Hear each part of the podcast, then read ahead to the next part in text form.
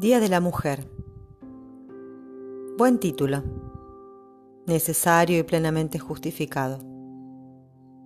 Pero no nos quedemos en el título. Lo trascendental es el concepto.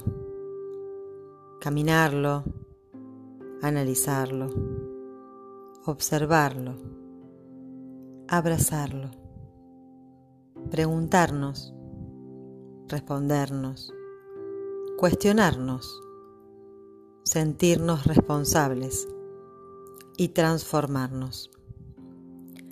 Aún vivimos desde el condicionamiento de creencias obsoletas y arcaicas.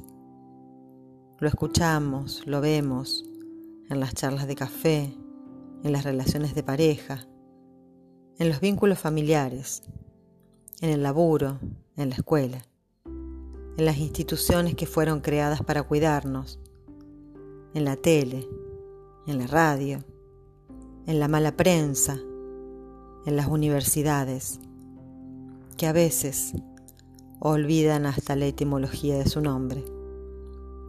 Lo escuchamos, lo vemos, en vos, en mí, en la sociedad que somos y conformamos.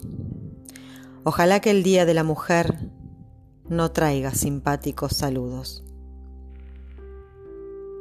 sino empatía, conciencia y acción. Empoderadamente, mujer. Silvina Balonchard.